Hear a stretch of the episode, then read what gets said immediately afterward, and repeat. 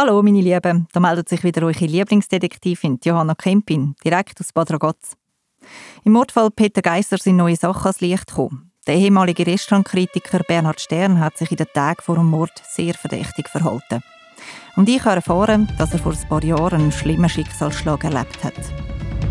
Mord im Grand Das Krimi-Hörspiel vom Grand Bad Ragaz. Folge 4 Der Mann auf dem Foto. Er war unterwegs, Restaurantkritik schreiben, war in Singapur im Restaurant. Hat nicht so toll geschrieben. Was haben sie gemacht? Ein brutaler Rachenzug. Haben ihm einen Drink gegeben mit Säure drin. Ganz Geschmackssinn verbrannt. Und raten Sie mal, wem das Restaurant gehört hat. Ein Peter Geisser. Ja, genau. Das ist ein ziemlich starkes Motiv. Wo finde ich den Herrn Stern?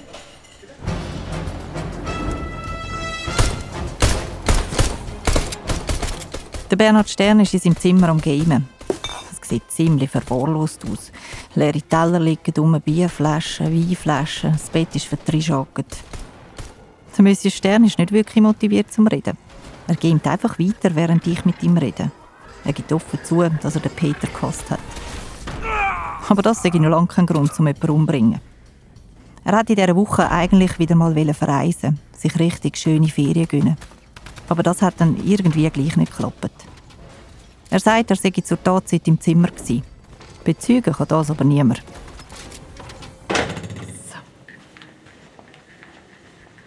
Hey Johanna, ciao. Ah, der Renato. Genau, die das kann nur etwas bedeuten. Genau, Neuigkeiten. Und zwar folgendes: Der äh, Stefan Küpfer hat herausgefunden, dass unser Todesfall, den wir hatten, also Peter Geisser, äh, vor seinem Tod tatsächlich betäubt worden ist mit Chloroform. Chloroform? Sehr Alte Geschichte, altmodisch, ja, dass alte man das noch braucht, hätte ich jetzt nicht gedacht. So wie damals mal bei Tim und Struppi. Wegen dem Tim wollte ich übrigens im Fall Detektivin werden. Ah, echt? Ja, das- kennst du, du auch gelesen? Ja, ja. Oh, oh. Meine Mutter hat haben, äh, gestürmt, wenn ich auf dem WC war. Und komm mal raus, hey, das ist es gut mit deiner Lektüre da auf der Toilette und so. Und ich habe ich habe das geliebt. Nein, ich habe es wirklich geliebt. Du, du und äh, sehen Sie, man sitzen gerade unten in, in der Lobby, Quellenhof, Oh, ja. neben dem Schmine. Oh, ist das gut? Danke vielmals. Ciao, Bis später. Ciao. merci. ciao, ciao.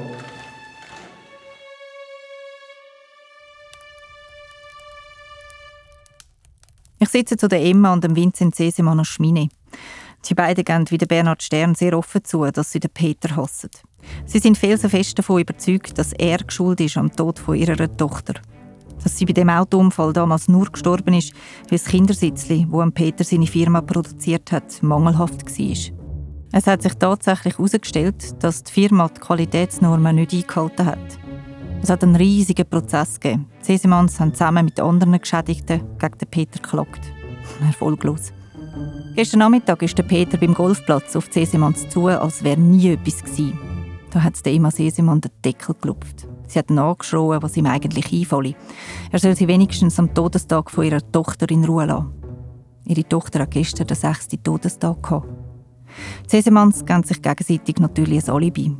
Nach der ganzen Aufregung sagen sie früh schlafen. Nochmal zwei Leute mit einem starken Motiv mehr. Verdächtig viel Peter Hasser auf einem Haufen.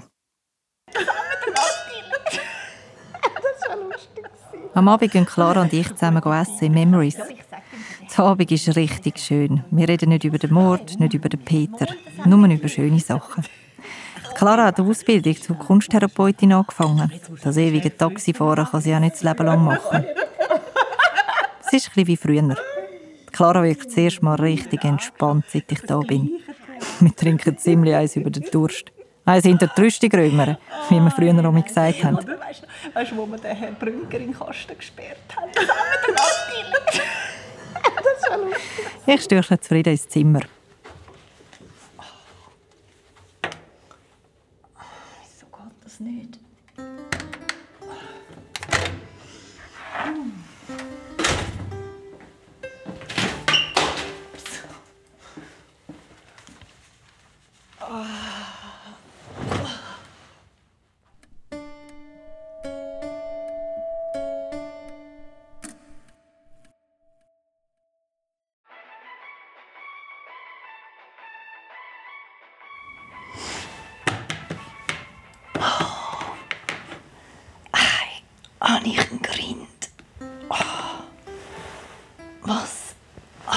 Schon nach der 9. Scheiße.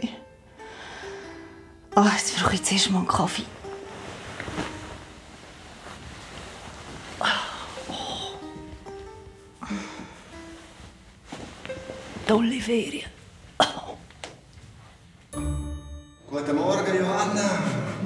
Renato, meine wandelnde Neuigkeit.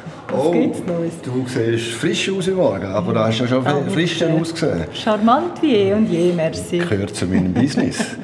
Was hast du? Du, lass schnell, die IT-Abteilung hat die ganzen Geldfluss und die ganzen Mails von dem Typ nachverfolgt, wo der Peter zu uns ins Grosort eingeladen hat. Weißt du, von dem Paredes Bardo. Okay, für diese Neuigkeit verschiebe ich meinen Kaffee. Also die, die Mails sind alle über ein VPN geschickt worden. Es hat so ausgesehen, als kämen die Nachrichten aus den USA, aber Handkehrtat und Wahrheit sind die von da ausgeschickt worden. Der Paredes Bardo ist also definitiv ein Fake. Und das Geld? Ja, das ist alles ein bisschen komplizierter gewesen. Das Geld ist von einer Firma überwiesen worden, wo Checked Repair heißt und irgendwie eine kleine Reparaturbude von Elektrogeräten in Kalifornien hat.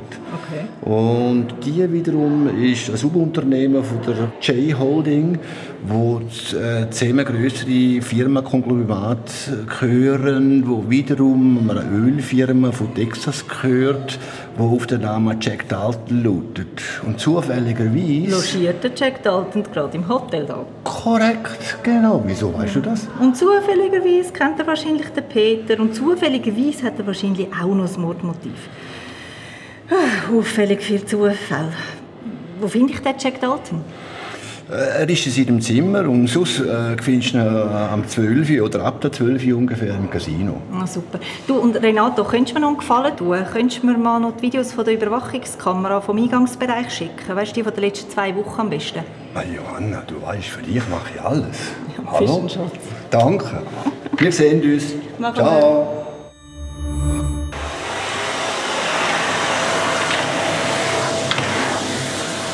Oh, Entschuldigung. Hallo. Ich wollte eigentlich nur schnell schauen, ob der Jack Dalton rum ist. Ja, der ist jetzt gerade aus dem Zimmer raus. Ich habe sein Zimmer jetzt gerade fertig geputzt, weil er will unbedingt, dass es nur ein Gouvernante putzt. Hat er gesagt, wenn er wieder kommt? Nein, das hat er leider nicht gesagt. Hm, wahrscheinlich ist er ins Casino. Danke vielmals. Ja, gern geschehen. Schönen Tag. Danke gleichfalls. Fall gönne ich mir jetzt endlich meinen Morgen. Schönen guten Morgen, Frau Kemmel. Wie geht's Ihnen heute? Guten Morgen. Ja, ja. Schön, Sie wieder Eine zu kurze sehen. Nacht, aber danke schön. Hier ist Und darf unsere ich gleich ein bisschen Karte. Wasser? Natürlich, natürlich. Wasser. Unsere Thermalwasser. As always. Danke Bitte schön. schön. Merci. So. Sie kennen schon unser Konzept. Mhm. Ja. Haben Sie noch Fragen dazu? Nein, Ja. äh, frischen Smoothie gibt es? Frische Smoothie, den Green Smoothie haben wir heute. Ah, Und dann den äh, Detox-Saft. Sie haben es schon gehabt? Mhm. ja, den habe ich okay. Der würde mir heute glaub ich, gut tun. Ja. Ja.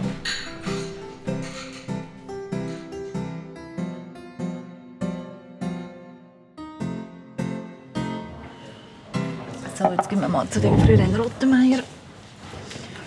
Schauen Sie, was sich so intensiv interessiert hat für das Floating Treatment in der Tamina-Therme.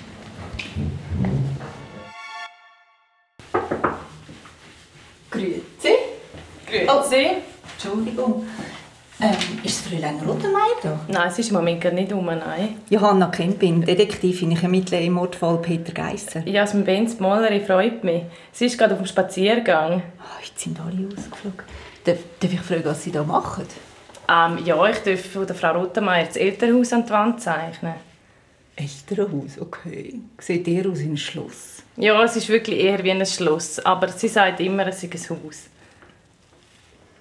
Okay, schön. Also dann kann man ihnen einfach sagen, ähm, ich will das das an die Wand und sie machen dann das, einen Auftrag geben.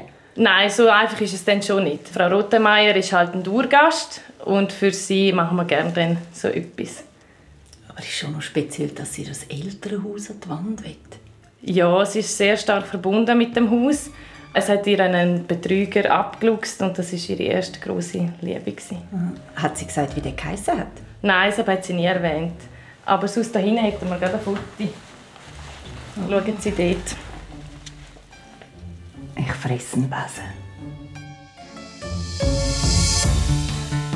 Das ist die vierte Folge von Mord im Graresor.